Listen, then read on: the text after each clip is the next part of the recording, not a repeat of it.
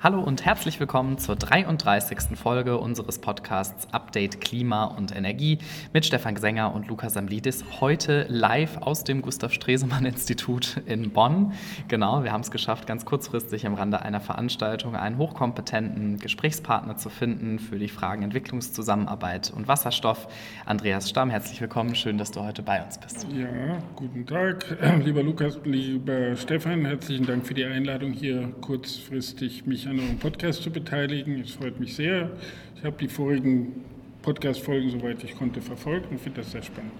Super, dass du bei uns bist, freuen wir uns tatsächlich sehr und machen heute quasi, ja Stefan, ähm, eine kleine Kurzfassungsfolge äh, dieses Podcasts. Mhm. 20 ähm, Minuten machen wir ohne den großen Rückblick, der sonst so traditionell kommt. Den setzen wir dann in zwei Wochen wieder fort. Genau, aber Stefan, äh, erzähl doch mal, äh, wie guckst du auf das Thema Wasserstoff etc.? Du bist da ja ganz gut auch beruflich unterwegs, ne? Ich freue mich auch sehr, dass wir heute hier sind, dass wir das Ganze sozusagen live machen aus dem Gustav Stresemann Institut. Wir sind ja gerade auch bei der 20-Jahr-Feier des Forum äh, Eine Welt äh, Nordrhein-Westfalen, der SPD, äh, wo wir beide ja auch gerade eine Rolle als Sprecher der Bonner, des Bonner Forum übernommen haben und natürlich genau diese Fragen, die wir heute auch besprochen wollen mit unserem Gast, also die entwicklungspolitischen Fragen, ganz im Zentrum stehen. Ja, also in den letzten Tagen ist natürlich sicherlich eine ganze Menge passiert und irgendwie hängt ja auch alles mit zusammen. Und ähm, gerade das Thema eine Welt äh, deutet ja darauf hin, äh, dass es natürlich ganz, ganz viele komplexe Zusammenhänge gibt. Wir sehen jetzt durch den äh, Krieg natürlich in der Ukraine, dass sich viel dann auch noch äh, beschleunigt, viele Entwicklungen und so weiter. Und wir wollen heute auch darüber sprechen, welchen Einfluss das denn dann hat auf Fragen Energieversorgung, die das Verhältnis der Länder künftig zueinander. Von mir dann auch nochmal herzliches Willkommen, Andreas, an dich. Lieber Andreas, du bist ja eigentlich als Wissenschaftler tätig. Ähm, magst du dich selbst kurz vorstellen? Ja, gerne. Also Andreas Stamm, ich arbeite am German Institute for Development and Sustainability. Es fiel mir gerade etwas schwer, weil wir bis vor etwa acht Wochen noch unter Deutsches Institut für Entwicklungspolitik bekannt waren. Aber wir haben jetzt einen neuen Namen, aber die grundsätzliche Mission ist dieselbe. Wir beraten die Bundesregierung, schwerpunktmäßig das BMZ, also das Ministerium für wirtschaftliche Zusammenarbeit und Entwicklung, in einer breiten, breiten Palette von Themen, die irgendwie entwicklungspolitisch relevant sind. Das ist unsere Hauptmission. Ja, vielen Dank. Das ähm, ist total spannend, weil wir immer wieder auch in unserem Podcast gemerkt haben, dass Entwicklungszusammenarbeitsfragen etc.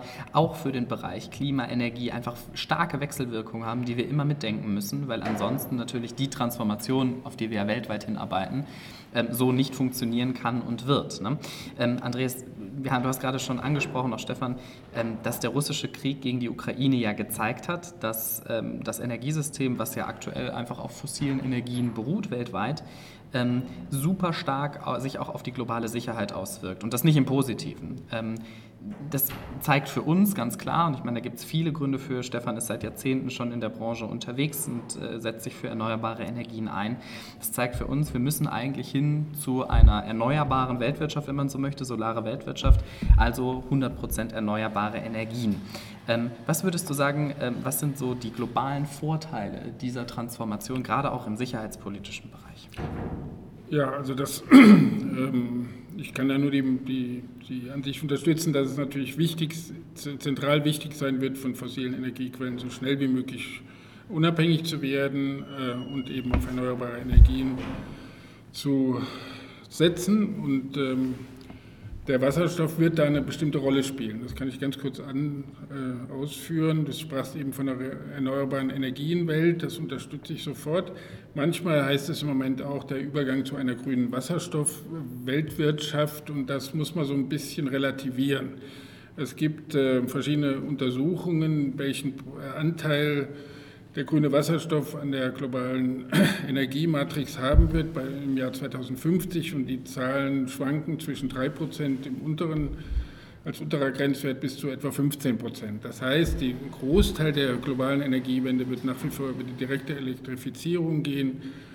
Der grüne Wasserstoff spielt aber trotzdem eine wichtige Rolle, weil der wird dafür eingesetzt werden können, Industrie industrielle Prozesse zu dekarbonisieren, Schwertransporte zu dekarbonisieren, die eigentlich mit der direkten Elektrifizierung gar nicht erreicht werden können. Im Industriebereich ganz klar die Stahlindustrie, die da große Mengen an im Moment eben an, an Kokskohle verfeuert und damit sehr große CO2-Emissionen verursacht.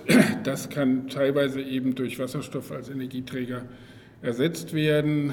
Äh, ein wichtiger Bereich, den, der, glaube ich, äh, noch mehr Aufmerksamkeit erhalten sollte, ist die Düngemittelindustrie. Mhm. Bis jetzt basiert Düngemittelfertigung auf fossilen Quellen, also eben auf, auf, Erdgas, der dann in Ammoniak verwendet wird und dann zu, zu, grünen, äh, zu, zu Düngemittel verwendet wird. Wir sehen ja im Moment auch, dass wir eine große weltweite Düngemittelkrise haben. Durch die steigenden Gaspreise die sind die Düngemittel für viele Kleinbauern in der dritten Welt einfach unerschwinglich geworden. Und Wasserstoff kann grundsätzlich dafür eingesetzt werden, auf grüner Basis auch äh, äh, mineralische Dünger zu erzeugen. Und das mhm. ist ein Bereich. Schwertransporte hatte ich genannt, Schwertransport auf der Straße, der, auf der Schiene im Seetransport und auch in der Luftfahrt langfristig. Da sind die Einsatzbereiche, wo sicherlich grüner Wasserstoff eine Rolle spielen kann und eigentlich auch durch nichts anderes so richtig ersetzt werden kann. Also es kann keine völlige Dekarbonisierung der Weltwirtschaft geben ohne grünen Wasserstoff. Das deckt sich auch wunderbar mit, das war glaube ich unser zweiter Gast, äh, Harry Lehmann, da hat man ja speziell das Thema Wasserstoff auch mal behandelt, der das ähnlich auch beschrieben hat wie du und der auch in dem Bereich sozusagen auf der technischen Seite da auch forscht, tätig ist. Also klar, wir werden Wasserstoff sehen in der Zukunft. Und lass uns mal äh, also das, deinen Blickwinkel, an deinen Blickwinkel uns annähern. Und das ist die Frage der internationalen Handelsbeziehungen dann auch im Bereich der Energieversorgung. Also wir wissen ja zum einen, dass theoretisch auf jeden Fall ähm, in allen Ländern eigentlich die erneuerbaren Potenziale ausreichend sind. Wir haben weltweit haben wir auf jeden Fall 10.000 bis 15.000 Mal so viel erneuerbare Energien, ähm, wie wir kommerziell benutzen. Auch ein Land wie Deutschland hätte im Prinzip so viel Sonnenschein, dass man alle Energie, allen Energiebedarf decken kann. Es gibt natürlich aber auch immer Argumente, die dafür sprechen, dass man aber natürlich trotzdem auch künftig ähm, bis zu einem gewissen Grad auch äh, ähm, ja, Energieprodukte in Form beispielsweise von Wasserstoff oder indirekt dann Düngemittel oder sowas dann äh, mit äh, aus anderen Ländern importiert. Ähm, wie schätzt du da jetzt äh, das Verhältnis ein? Also es ist ja so, dass wir im Moment sozusagen die, die Mehrzahl der Energieträger importieren. Künftig, basierend auf Elektrifizierung und so weiter, wird das sicherlich deutlich weniger werden. Aber wie schätzt du da grundsätzlich so die Größenordnung ein? Ja. Also die nationale Wasserstoffstrategie unserer Bundesregierung, die von 2020 stammt, die ist extrem ambitioniert. Die spricht von 110 Terawattstunden Wasserstoff, die im Jahre 2030 bereits in Deutschland verarbeitet werden sollen. Das sollte grüner Wasserstoff sein. Auch heute wird Wasserstoff schon eingesetzt, aber das ist grauer oder brauner Wasserstoff, also sehr kontaminierend. Das muss alles ersetzt werden. Ähm, die Ambitionen der deutschen Bundesregierung sind meines Erachtens sehr, sehr ambitioniert, weil man einfach, ähm, wenn man 110 Terawattstunden in Wasserstoff umwandelt, dann sind es drei Millionen Tonnen, die umgesetzt werden müssen, davon etwa 2,4 Millionen Tonnen importiert. Und das, ob das zu halten ist, das haben wir so ein bisschen Zweifel auf, aufgrund technischer Grundlagen. By the way, wir untersuchen das Thema in einem Netzwerk, wo wir auch technische Institutionen der Fraunhofer Gesellschaft dabei mhm. haben. Das heißt, wir haben da einen ganz spannenden äh, interdisziplinären Dialog zu dem Thema. Ähm, also meines Erachtens ist die Frage des Markthochlaufes noch wirklich die, die entscheidende. Also wie schnell kommen wir zu diesen Mengen an grünem Wasserstoff und wie schnell kriegen wir den nach Deutschland auch transportiert. Da haben wir gewisse Zweifel. Es geht, geht von, der, von dem Ausbau der erneuerbaren Energien auch im Süden. Die, viele Entwicklungsländer haben natürlich natürliche Vorteile durch mehr Sonnenschein als in Deutschland, mehr Wind als in Deutschland. Geothermie ist in vielen Entwicklungsländern eine wichtige Energiequelle. Aber die, die, die Systeme müssen ausgebaut werden, es müssen große Anlagen aufgebaut werden, die sehr flächenintensiv sind und eigentlich darf das auch nicht unter Wegfall von sowas wie Umweltverträglichkeitsprüfungen passieren. Das heißt, da ist unser erster Zweifel. Der zweite große Zweifel ist die Elektrolysekapazität. Elektrolyse macht aus Wasser Wasserstoff mit der Hilfe von grünem Strom in dem Fall. Und im Moment der Welt, der europaweit größte Elektrolyseur steht hier in Wesseling zwischen Köln und Bonn und der hat 10 Megawatt Leistung. Mhm. Wir wollen aber schon im Jahre 2030 bei 4 bis 5 Gigawatt Leistung sein. Und ob das so schnell hochgefahren werden kann, da haben wir, haben wir und auch andere Institute, die dazu forschen, unsere Zweifel. Ganz großes Thema, was meines Erachtens bis jetzt völlig unterbelichtet ist, ist der Transport. Wir haben äh, im Moment nicht die Zahl an Schiffen, um grünen Wasserstoff von Ländern wie Namibia oder Chile nach Deutschland oder Europa zu transportieren. Die Schiffe müssen eigentlich erst noch gebaut werden und das dauert. Und nach Möglichkeit sollten die Schiffe auch klimaneutral fahren, weil das nützt nicht viel oder es ist zumindest nicht sauber, wenn man grünen Wasserstoff transportiert mit Schiffen, die mit, mit Schweröl transportiert werden, die extrem, was extrem kontaminierend ist. Also da sind noch ganz viele technische Fragen. Passiert ja im Moment, wenn, man das mal, wenn ich das mal kurz anwerfen darf. Also es gibt ja jetzt ein Schiff, das mit Wasserstoff von ja, Australien nach Japan, äh, nach Japan gefahren ist. 90 Tonnen, ja, ja, 90 Tonnen, und das ist auch kein grüner Wasserstoff, so by the way. Aber das ist im Prinzip alles noch im Versuchsstadium. Mhm. Und ob wir da bis 2030 zu einer sehr großmaßstäbigen kommerziellen modernen äh, internationalen Wasserstoffwirtschaft kommen, bin ich nicht der Einzige, der die Frage stellt. Was ich daraus ein bisschen mitnehme, ist, dass wir, ähm, also die, die Technik Wasserstoff einfach so in der Form noch nicht marktreif ist. Ne? Also mhm. das heißt, es gibt immer wieder Bemühungen. Du hast gerade von, ähm, der, ähm, von der Installation in Wesseling gesprochen, die ist ja hier in der Nähe, die ja bei weitem, eigentlich kann man sie als Tropfen auf den heißen Stein äh, ja auch bezeichnen. Ne? Also Technik ist da, aber sie ist noch nicht serienmäßig fertig. Genau. Ähm, und das heißt für mich rein logisch erst einmal, dass wir mit anderen Technologien, sagen wir beispielsweise der direkten Elektrifizierung, wie du es am Anfang mhm. erwähnt hast, ähm, eigentlich noch viel weitermachen müssen und ähm, das Maß an Wasserstoff, was wir nutzen, auf ein absolutes Minimum erst einmal reduzieren müssen, weil es ist ja auch energieintensiv, ja. diese Elektrolyse zu, ähm, äh, zu betreiben. Jetzt kommen wir vielleicht noch einmal ganz kurz zurück auf äh, die Handelsbeziehungen mhm. etc. Ne? Also es haben immer mal wieder darüber gesprochen, die dezentrale Energiewende, also lokale Potenziale nutzen, ne? lokal erzeugen und lokal mhm. verbrauchen und so weiter. Und ähm, bis zu welchem Punkt geht das gut beim Wasserstoff und wo brauchen wir vielleicht auch Kooperation? Ähm, ich glaube, wir brauchen sehr viel Kooperation. Ich glaube, eine andere, als wir bis jetzt angedacht haben. Ich habe auf einer Seite, einer Webseite einer Lobbyorganisation für den grünen Wasserstoff gesehen, äh, unsere Zukunft, wir importieren grünen Wasserstoff, wir exportieren deutsche Klimatechnologien. Das funktioniert nicht mehr. Also ich glaube, da wird und das ist jetzt nicht nur ein ethisches Problem, dass wir sagen, wir, wir gehen klassisch in einem quasi neokolonialen Ansatz ran und sagen, ihr exportiert bitte Rohstoffe und wir versorgen euch mit der Technologie. Das ist ethisch nicht korrekt. Und die Entwicklungsländer werden das auch nicht mitmachen. Ich kenne sehr gut die ähm, Wasserstoffstrategie von Chile. Die sprechen da von ganz anderen Dingen. Die nächsten zehn Jahre wollen wir den Wasserstoff vor Ort einsetzen, bei unserem Verkehr, bei unserer Sprengstoffwirtschaft ist ein großer, äh, Chile hat einen großen Bergbau und die brauchen sehr viel Sprengstoff, den kann man auch auf Basis von Wasserstoff machen. Wir wollen darüber lernen und dann, wenn wir genug wissen über diese Technologie, dann können wir darüber sprechen, ob wir exportieren oder wie viel wir exportieren. Wir beraten gerade selber die kostarikanische Regierung ganz ähnliche mhm. Fragestellungen. Wir wollen jetzt nicht äh, zu einer großen Exportplattform für grünen Wasserstoff werden, sondern wir wollen wissen, was wir wollen die Technologie selber dominieren und beherrschen, mit euch in Kooperation natürlich. Und wir wollen auch vor Ort Wertschöpfung haben und Arbeitsplätze. Das ist ja auch noch ein Thema. Die grüne Wasserstoffwirtschaft wird per se keine großen äh, Arbeitsplatzwirkungen haben. Und die Länder, die meisten Länder, die im Moment zu einer Diskussion sind als potenziell hochproduktive Länder, für grünen Wasserstoff, die haben alle Jugendarbeitslosigkeitsraten zwischen 30 und 40 Prozent, also viele zumindest. Das heißt, die brauchen Jobs. Und da müssen wir uns, glaube ich, noch sehr viel mehr Gedanken machen, welche zusätzliche Wertschöpfung kann eigentlich diese Wertschöpfung vor Ort garantieren und die Arbeitsplätze schaffen, die die Länder dringend brauchen. Sonst läuft das nicht. Das ist eben nicht nur eine moralische Frage, sondern die Länder können sich das nicht leisten, große Projekte zu mhm. akquirieren und eben die Arbeitsplatzwirkungen nicht mitzudenken. Das geht nicht mehr heute. Also wenn wir jetzt noch mal kurz sozusagen uns angucken, also es gibt ja andere, andere Länder, beispielsweise Marokko, wo auch häufig das häufig genannt wird als ein potenzieller Wasserstoffexporteur, wo es ja gerade auch Verstimmungen gab, gerade zwischen europäischen Ländern, mhm. Deutschland und Marokko, wo man dann auch die Frage stellt, wie sieht es denn dann in dem Fall mit einer Versorgungssicherheit aus? Mhm. Das wäre auch eine Frage.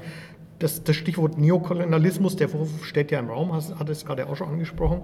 Jetzt haben wir auch äh, gerade aber auch darüber gesprochen, eigentlich muss man ja, wenn wir im Sinne von, äh, worüber wir heute den ganzen Tag hier auch sprechen, ähm, äh, Entwicklungsländer in die Lage zu versetzen, ähm, eine eigenständige, starke Entwicklung, eine eigene Wirtschaft aufzubauen, dann müsste doch eigentlich der Fokus erst einmal darauf liegen, dass alle Länder sich gegenseitig unterstützen, eine erneuerbare Energiewirtschaft, eine solare Wirtschaft aufzubauen.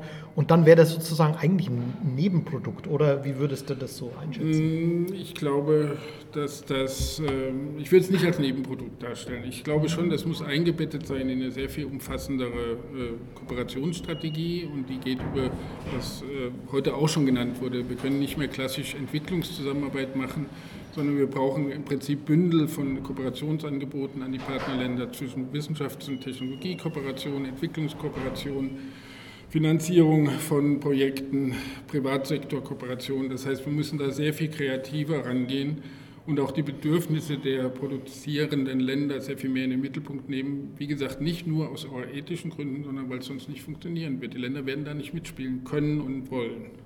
Okay, also das heißt, ähm, es braucht eigentlich eine Art Umdenken. Ne? Also wir kommen ja aus einer anderen Tradition. Wir haben ja heute auch hier beim Forum ähm, relativ viel über Entwicklungspolitik, integrierte Entwicklungspolitik und eben Umdenken in diesem Bereich gesprochen. Ähm, und es gibt ja viele Anreize, einfach mal weiterzudenken, weil das, das Problem oder die Herausforderung, wie wir heute sagen, ist, ist einfach so gigantisch. Ne? Es geht bei, also wenn wir jetzt von der solaren Weltwirtschaft sprechen, dann ist das ja kein, kein Projekt, was wir in zwei Wochen geschafft haben, ne? sondern das ist, hat so viele Parameter, die wir zum Teil noch nicht kennen. Da kommt der Wasserstoff, noch, also Technologieforschung und so weiter, kommt alles mit dazu. Ähm, vielleicht wagen wir noch einmal den Metablick und ähm, fragen, ist, also wirklich ganz konkret, ist diese solare Weltwirtschaft wirklich das endgültige Ziel, auch für eine bessere Welt? Und was meinst du, wann können wir das international geschafft haben? Weil wir, ich meine, die Diskussion in Deutschland, wenn wir über 35, 40, 45 mhm. sprechen, ist ja keine, die weltweit genauso geführt wird. Nee. Gut, ähm, die Frage, welche Art der Kooperation wir brauchen. Ich, ich muss da so ein ganz bisschen, ich mache seit 25 Jahren Entwicklungsforschung. Ähm, es ist nicht völlig neu, dass man sagt, wir wollen eigentlich ein partnerschaftliches Verhältnis zwischen Entwicklungsländern und Industrieländern haben, irgendwie äh, Kooperationen auf Augenhöhe. Das ist, gehört eigentlich zur, zur guten Praxis und, und auch Theorie der Entwicklungszusammenarbeit dazu. Deswegen war ich etwas überrascht, dass das Thema, was, What's in it for developing countries, so gar keine Rolle spielt bei den Papieren zur, zur Wasserstoffstrategie auf europäischer und auf deutscher Ebene. Da, da muss noch sehr viel nachgearbeitet werden. Und äh, ja, bis wann wir zu, also ich denke klar, eine, eine globale Perspektive für eine erneuerbare Energienwirtschaft ist sicher wichtig. Also ob sie jetzt Solar ist oder auch Wind oder, oder auch Geothermie. Also das verstehen Bündel, wir darunter. Okay, ja. gut. Dann, dann denke ich mir ja. Es gibt Länder, die schon, schon deutlich weiter sind als Deutschland. Das, wir sind sehr eng mit der Regierung von Costa Rica im Prinzip in einem Dialog, was deren Entwicklung einer Wasserstoffstrategie angeht. Das Land hat mittlerweile 100 Prozent erneuerbare Energien in der Stromversorgung. Und die wollen dann eben den Wasserstoff nutzen, um äh, die Bereiche noch zu dekarbonisieren, eben Schwertransport, der da eine wichtige Rolle spielt, ein bisschen was an Industrie. Also das Land steht eigentlich an der Schwelle zu so einer 100% erneuerbaren Energienwelt, also ist da sehr weit. Es gibt andere Entwicklungsländer, die ich auch sehr gut kenne, Südafrika, das ist noch ein ganz anderes Problem.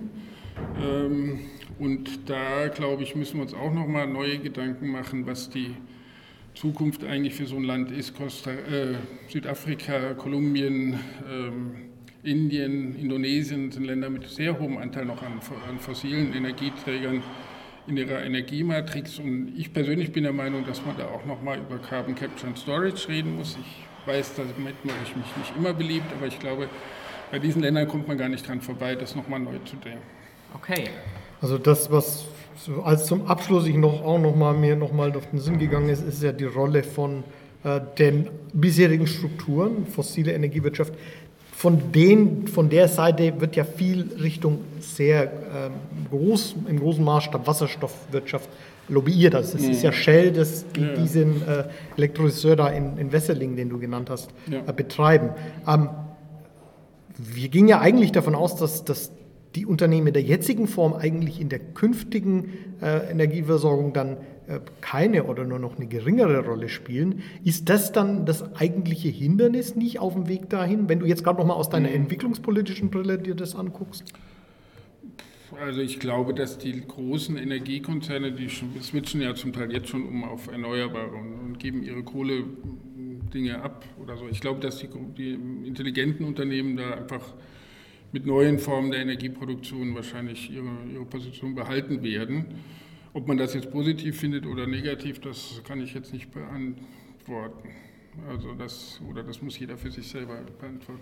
Also ich meine, klar ist auf jeden Fall, dass die Stromkonzerne mit dem, also allein wenn jeder eine Photovoltaikanlage auf dem Dach hat, da, also es ist viel in Bewegung. Ja, aber ich denke, das war auf jeden Fall sehr spannend. Wir haben wichtige Punkte in diesmal kürzerer Zeit angesprochen. Ganz herzlichen Dank, lieber Andreas. Ähm, Bitte, bitte. Wir freuen uns von deinen Forschungsergebnissen auch weiter zu hören, weil das sicherlich ganz, ganz wichtig ist. Und damit äh, kommen wir zum Ende des 33. Podcast, lieber Luca. Genau, so ist es. Und ähm, ich bin mir sicher, jetzt, wo wir diesen Impuls gehört haben, lieber Andreas, ähm, der für mich nochmal viele Fragen irgendwie geöffnet hat und viel äh, Potenzial irgendwie zum Weiterdenken birgt, würde ich sagen, machen wir das doch nochmal irgendwann in ausführlich und schauen uns das dann nochmal genauer an. Wir bedanken uns bei euch fürs äh, Zuhören, Zuschauen, ähm, wo auch immer ihr gerade seid. Und in zwei Wochen, Stefan, kommt der nächste Gast und den Wir dann bekannt, das ist kurz vor der Niedersachsenwahl. ganz genau. Das Okay. wird nochmal spannend. Vielen Dank, lieber Andreas. Danke an euch. Danke, Tschüss zusammen. Andreas.